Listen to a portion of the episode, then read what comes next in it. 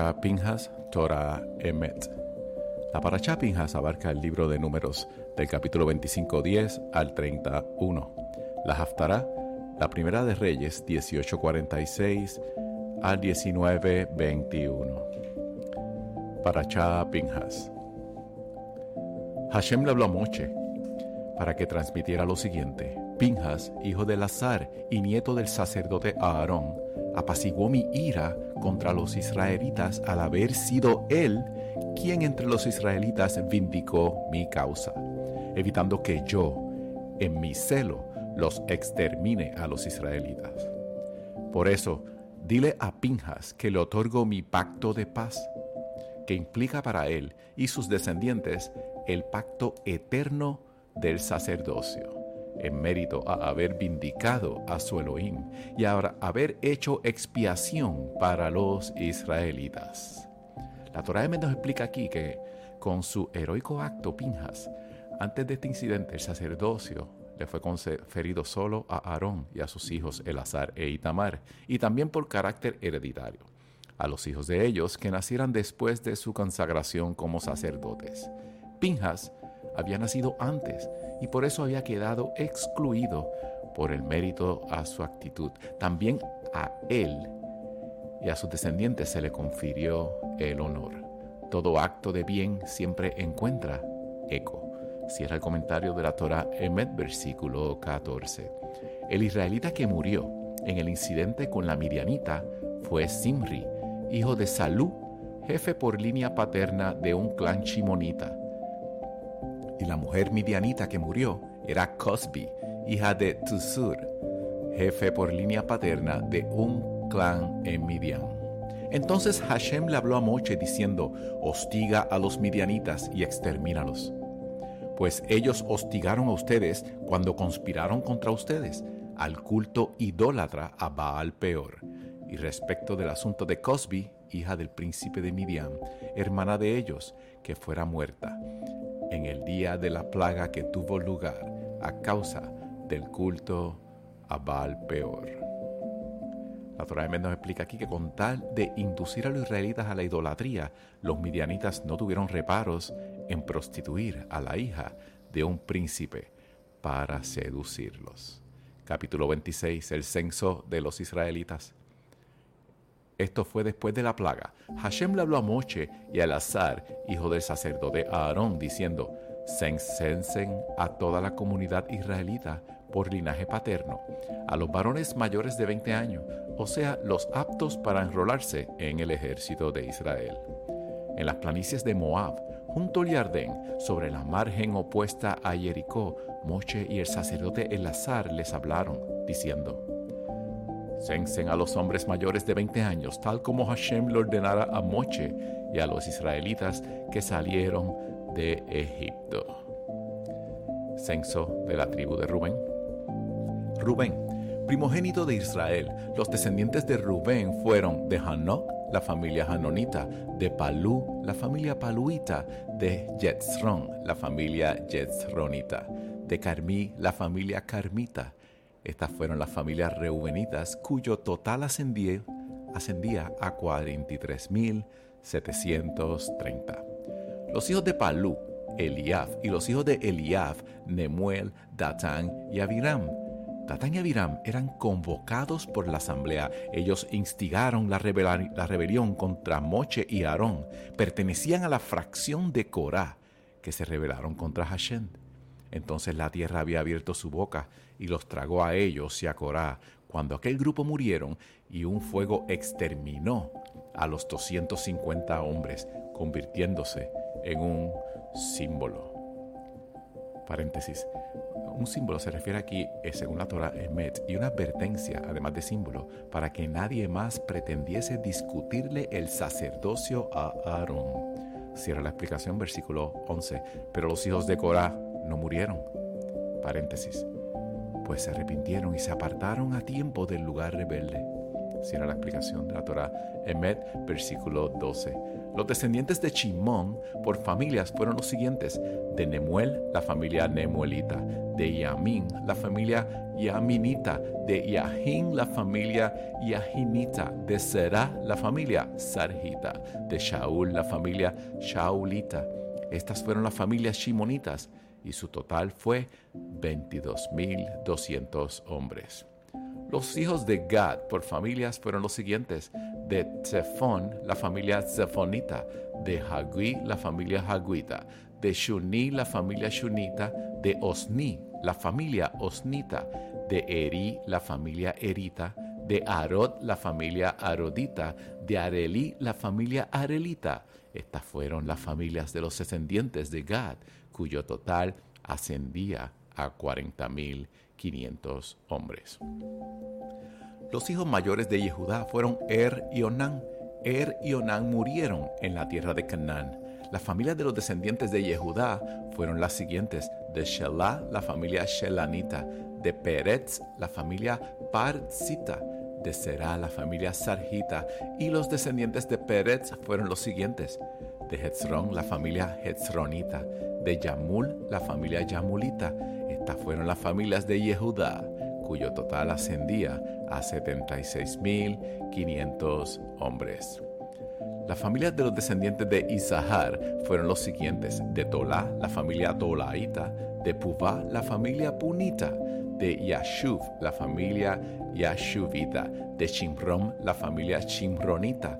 Estas fueron las familias de Isahar, cuyo total ascendía a 64.300 hombres.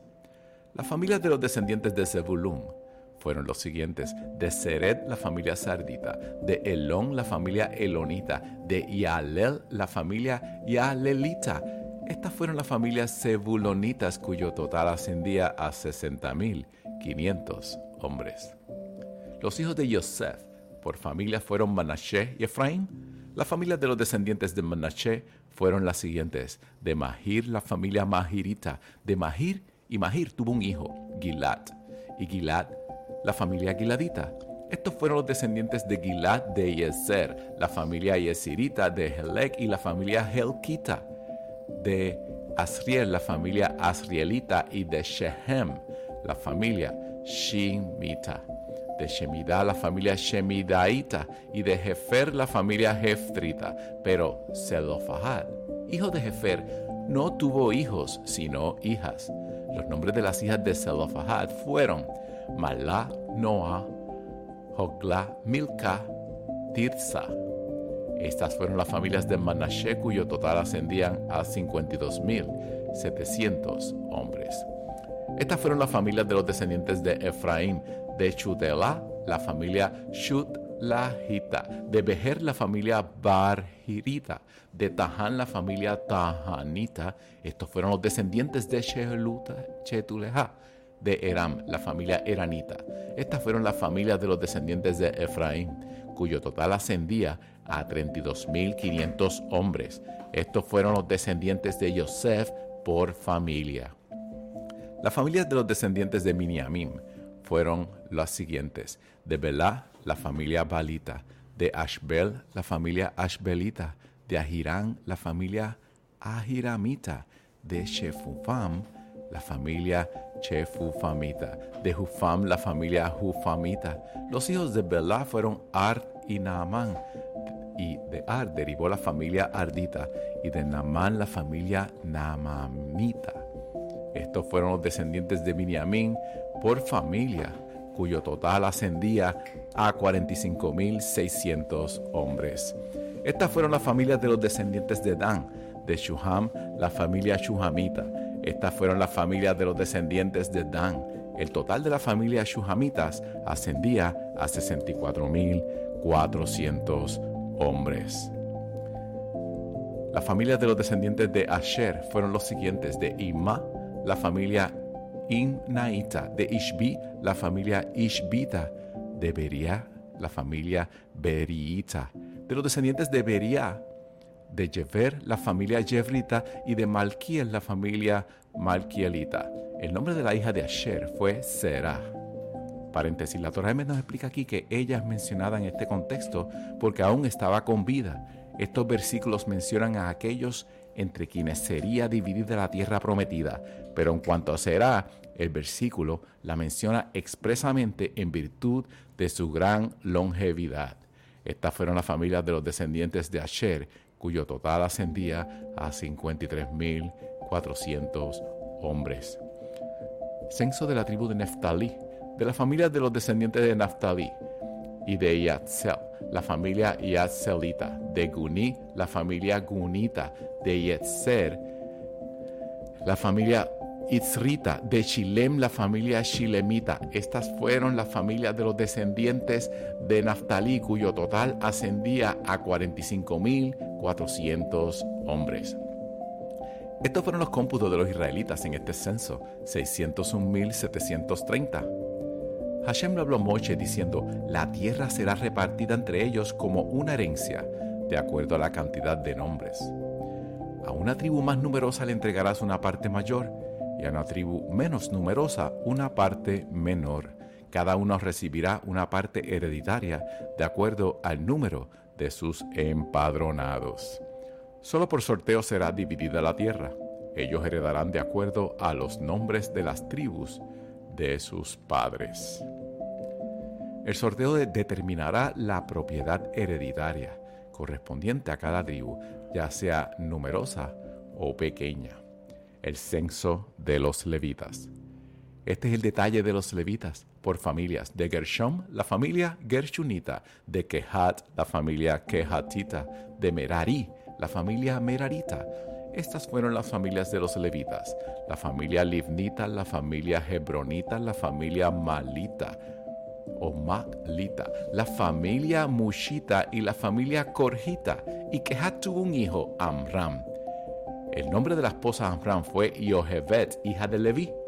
Leví dio a luz en Egipto y ella dio a luz de Amram y de Amram a Aarón, a Moche y a su hermana Miriam. Los hijos de Aarón fueron Nabat y Abihu, Elazar e Itamar.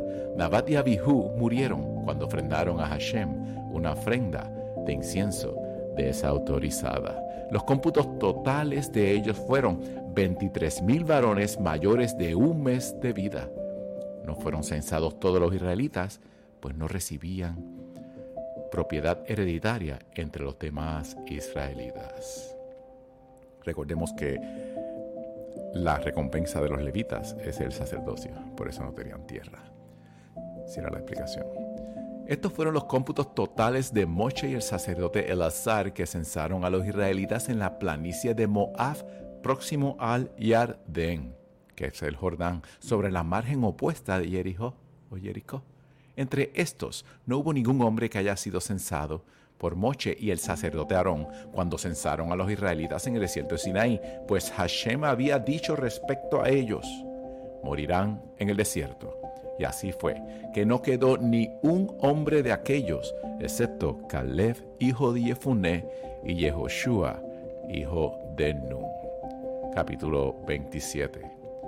Se acercaron las hijas de Zelofahad, hijo de Jefer, hijo de Gilad, hijo de Mahir, hijo de Manashe, de la familia del hijo de Yosef Manashe.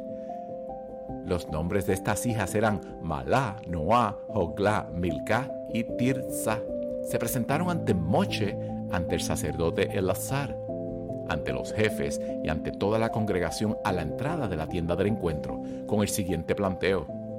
Nuestro padre falleció en el desierto él no perteneció al grupo de Korah que se rebeló contra Hashem, sino falleció por su propia falta. ¿Por qué el nombre de nuestro padre será omitido de su familia solo por no haber tenido un hijo varón?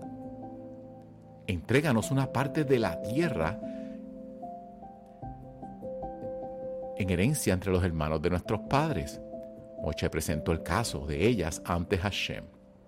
Hashem le respondió a Moche diciendo, las hijas de Salofahad tienen razón. Entrégales una parte de tierra como herencia entre los hermanos de su padre y también de la propiedad hereditaria de su padre. Pase a ellas.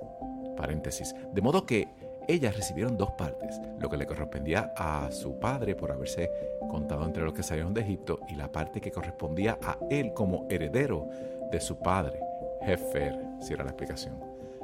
Y háblale a los israelitas diciendo, cuando muere alguien sin dejar hijo a Aarón, su herencia pasará a su hija. Y si no tuviese hija, deben entregar su herencia a sus hermanos. Y si no tuviesen hermanos, la herencia pasará a sus tíos, hermanos de su padre. Y si su padre no tuviese hermanos, deben entregar su herencia al pariente más cercano de la familia paterna. Ese heredará.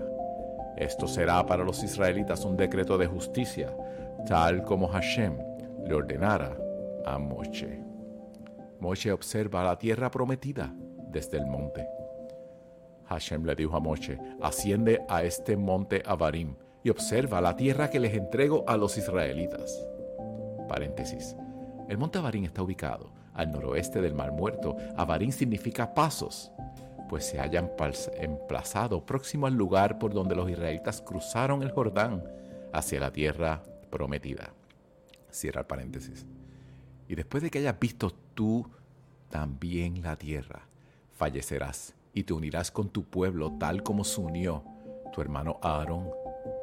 Ustedes se rebelaron contra mi palabra en el desierto de Zin cuando la comunidad me enfrentó. Paréntesis. Yo dije que le hablaran a la piedra, no que la golpearan. Cierra la explicación. Ustedes debieron haberme santificado ante los ojos de ellos en el tema del agua. Esas son las aguas de Meribah, de Kadesh, en el desierto de Zin. Moshe le habló a Hashem diciendo, que Hashem Elohim de los espíritus, de todo ser, designe un hombre que esté sobre la comunidad, que salga delante de ellos y que vuelva a la cabeza de ellos, haga salir y los haga retornar, para que la comunidad de Hashem no sea como un rebaño sin pastor. La Torah de nos explica aquí que Elohim de los espíritus alude a la capacidad de Elohim de apreciar la singularidad de la persona de cada individuo. Si era la explicación de la Torah Emet. Entonces Hashem le dijo a Moshe, toma para ti a Yehoshua, hijo de Num, hombre de espíritu, y pon tu mano sobre él. La explicación aquí en la Torah Emet. Yehoshua es una persona apta, a quien tú ya conoces. A eso aluda la expresión toma para ti. Pon tu mano sobre él, confiere le autoridad, dale todo respaldo a la vista del pueblo para evitar que a tu fallecimiento sea cuestionado su liderazgo. Hombre de espíritu alude a la capacidad del líder de saber congeniar con la personalidad de cada individuo. Si era la explicación de la Torah Emmet. Versículo 18 lo repetimos nuevamente. Entonces Hashem le dijo a Moshe, toma para ti a Yehoshua, hijo de Nun, hombre de espíritu, y pon tu mano sobre él. Luego preséntalo ante el sacerdote Elazar y ante toda la comunidad y ordénale a la vista de ellos. Transfiérele de tu majestad para que la comunidad israelita le obedezca. Deben presentarse ante el sacerdote Elazar, a quien consultará por él la decisión de los Urim ante Hashem. Por orden saldrán y por orden regresarán él los israelitas y la comunidad. Moshe hizo tal como le ordenara, Hashem. Tomó a Yehoshua y lo presentó ante el sacerdote Elazar y ante toda la comunidad. Puso sus manos sobre él y le dejó el cargo tal como ordenara Hashem por medio de Moshe. Capítulo 28. La ofrenda diaria. Hashem le habló a Moshe diciendo, ordena a los israelitas diciéndole, mi ofrenda y mi pan, mis fuegos de aroma agradable para mí, sean cuidadosos en ofrendarla en el momento indicado. Y diles, esta es la ofrenda de fuego que deben ofrendar a Hashem diariamente, dos corderos por día, menores de un año, sin defecto como ofrenda hola. Ofrenda un cordero por la mañana y el otro cordero ofréndalo por la tarde, junto con un décimo de efa de harina como ofrenda minja, mezclada con una cuarta parte de un hin de aceite prensado. Esa es la ofrenda hola diaria. Ofréndala en el monte Sinaí para aroma agradable. Es fuego a Hashem. Y su ofrenda de vino será la cuarta parte de un hin por cada cordero. La ofrenda de vino deberás verterla en el sagrado altar. es ofrenda de vino fuerte para Hashem. Y el otro cordero, ofréndalo a la tarde. Ofréndalo con la misma ofrenda minja de la mañana y con la misma ofrenda de vino. Es ofrenda de fuego de aroma agradable para Hashem.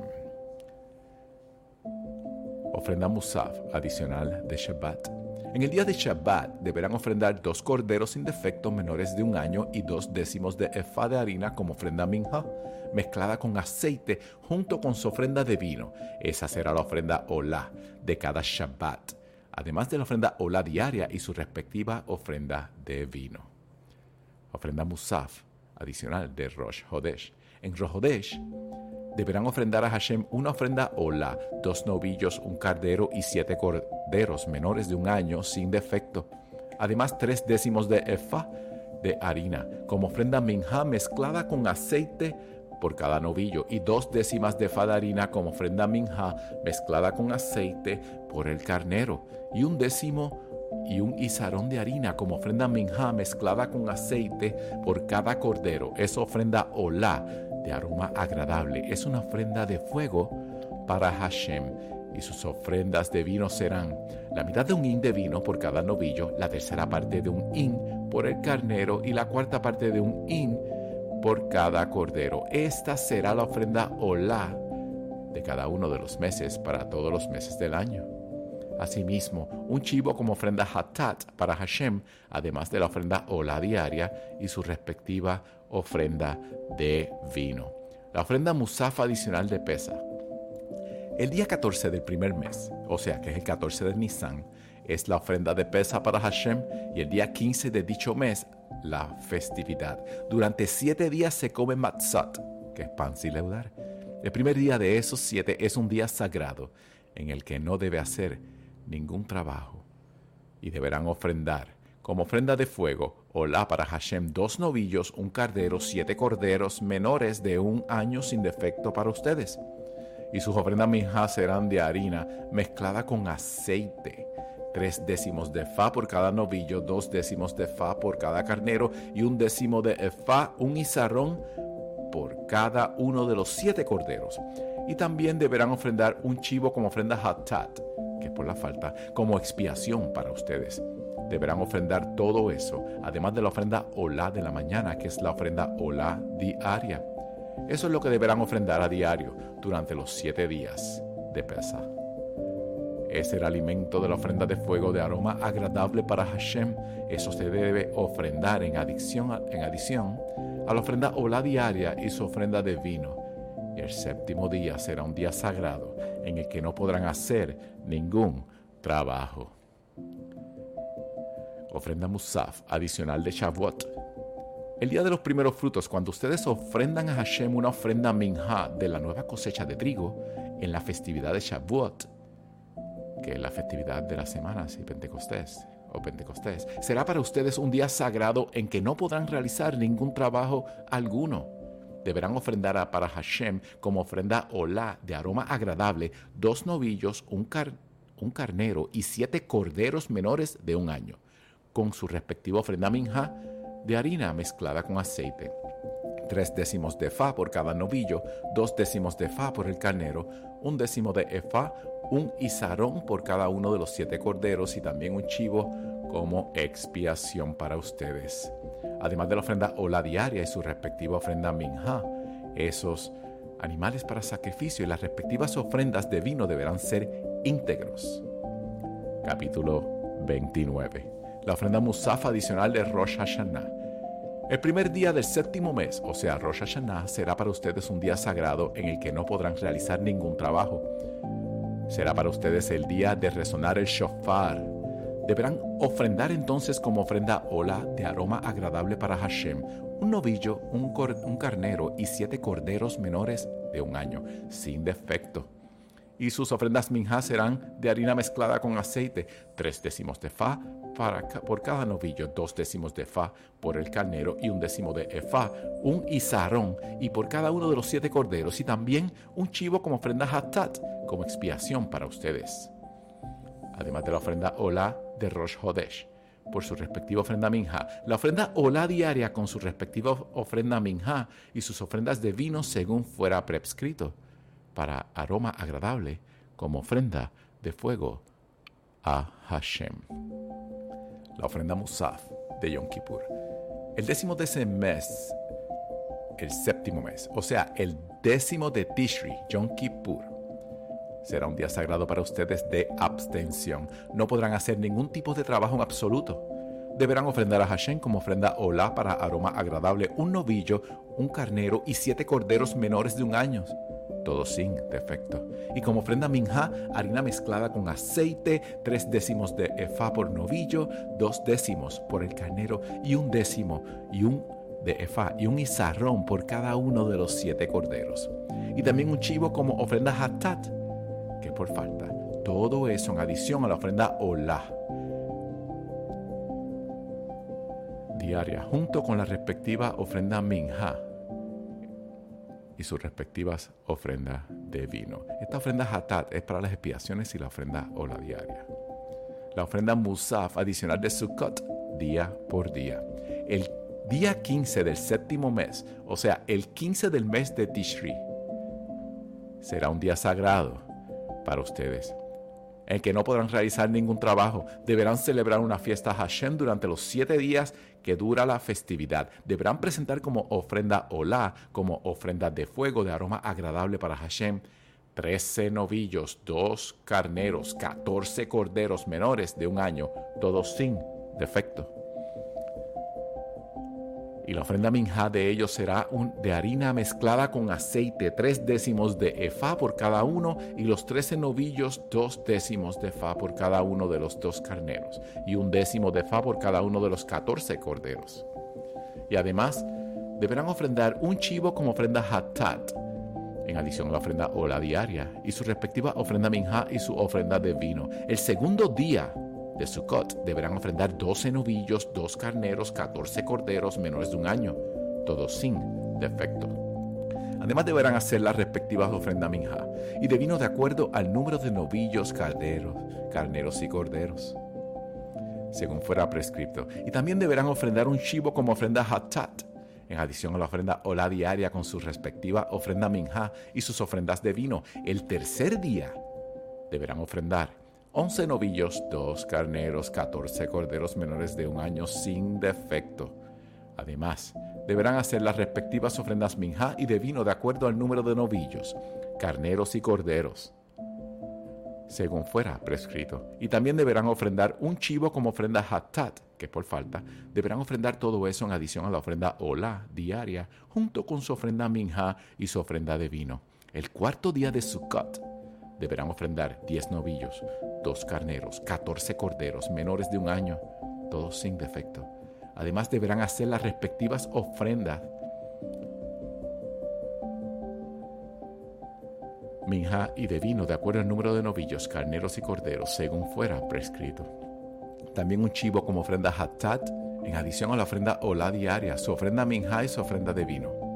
El día quinto Deberán ofrendar nueve novillos, dos carneros, catorce corderos menores de un año, todos sin defecto. Además deberán hacer las respectivas ofrendas minja y de vino de acuerdo al número de novillos, carneros y corderos, según fuera prescrito. Y también un chivo como ofrenda hatat.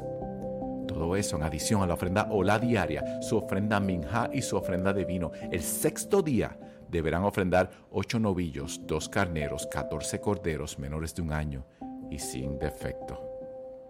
Además deberán hacer las respectivas ofrendas minja y de vino de acuerdo al número de novillos, carneros y corderos, según fuera prescrito, y también un chivo como ofrenda hatat, en adición a la ofrenda ola diaria junto con la ofrenda minja y sus ofrendas de vino.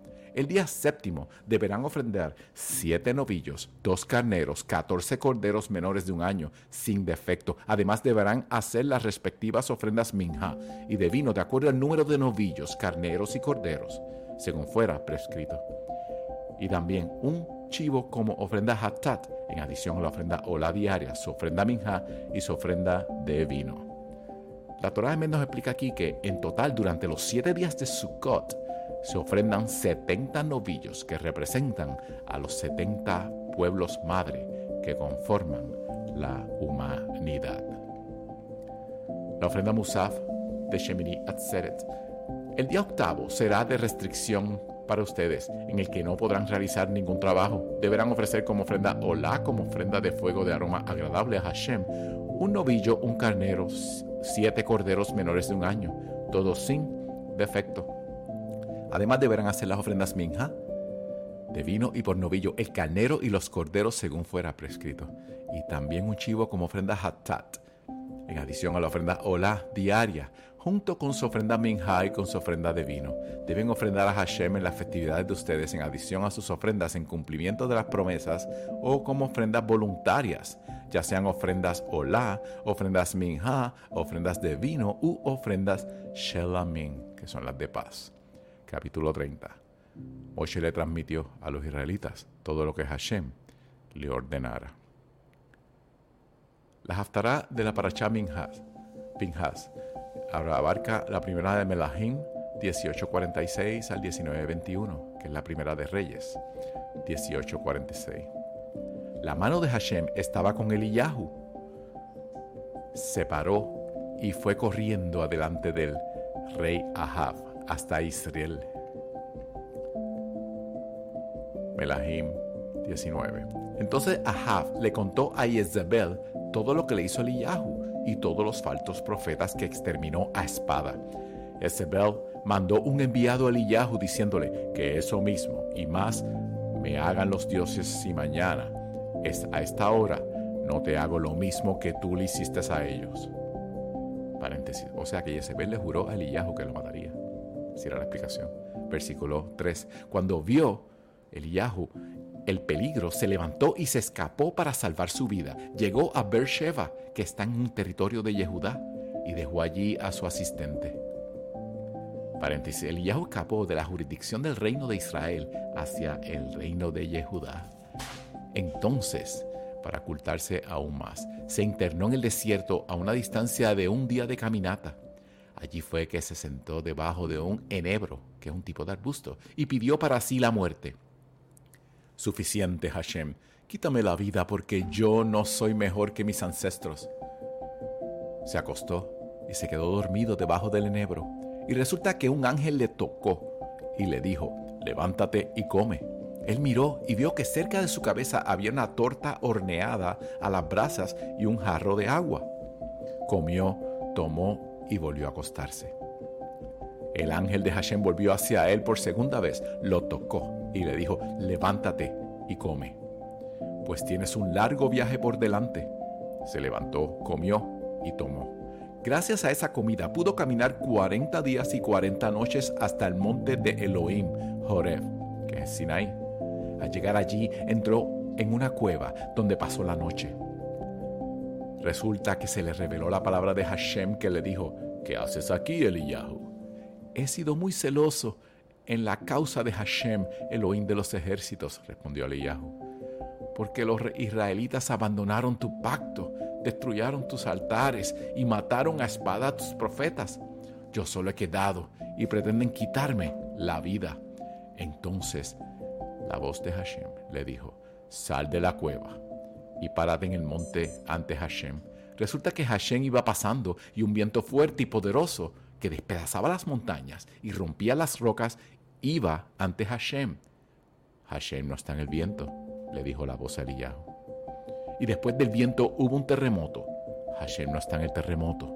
Y después del terremoto hubo un fuego. Hashem no está en el fuego. Y después del fuego hubo una voz apacible y suave.